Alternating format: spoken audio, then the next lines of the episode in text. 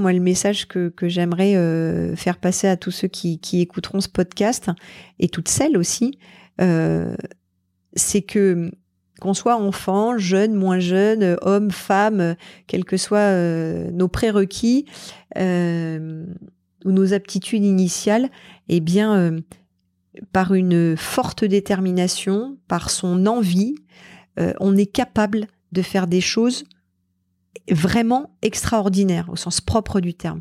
On est capable de faire des choses que, que, qui ne sont pas à l'origine dans nos aptitudes initiales. Et ça, c'est fabuleux. Et quand on les réussit, on est transcendé, on est même changé. Il y a vraiment un avant, un après. Et concrétiser en plus un de ses rêves au travers de, de, ce, dépassement de soi, euh, c'est vraiment ce que je souhaite à tout le monde. Euh, parce qu'ensuite on voit la vie d'une manière euh, totalement différente et totalement euh, positive.